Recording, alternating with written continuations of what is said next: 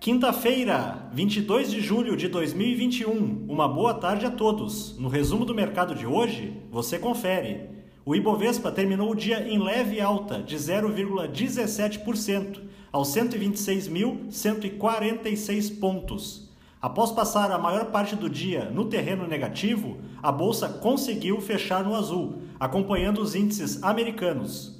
Sem grandes direcionadores e com um volume abaixo da média, o mercado local também foi positivamente impactado pela alta nos preços internacionais do petróleo.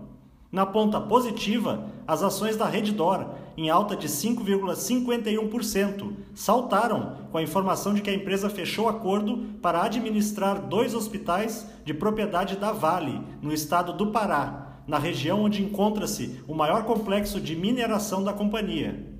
Os papéis da Equatorial, com ganhos de 2,29%, reagiram bem à divulgação de dados operacionais da companhia. No segundo trimestre de 2021, houve alta de 10,7% no total da energia elétrica distribuída, com relação ao igual período do ano passado. Na ponta negativa, as ações da Ambev, em baixa de 0,99%, caíram diante das preocupações dos investidores com a possível retirada de incentivos fiscais para empresas de bebidas e outras, que está em discussão na segunda etapa da reforma tributária. O dólar à vista, às 17 horas, estava cotado a R$ 5,21, em alta de 0,41%. Já no exterior, as bolsas asiáticas fecharam em alta, com destaque para a decisão da agência de classificação de risco, Fitch, de manter o rating da Coreia do Sul em AA-, com perspectiva estável para a nota de crédito do país.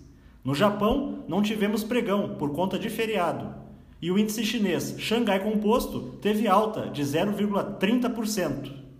Os mercados na Europa encerraram majoritariamente em alta, com os investidores de olho na reunião do Banco Central Europeu, que manteve hoje a política monetária acomodatícia, e sinalizou que os juros baixos devem permanecer por mais tempo.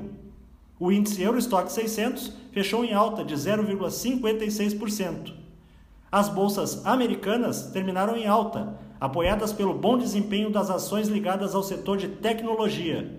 Apesar do nervosismo no início da sessão, por conta da alta inesperada nos pedidos de auxílio-desemprego no país, os ânimos se acalmaram ao longo do dia.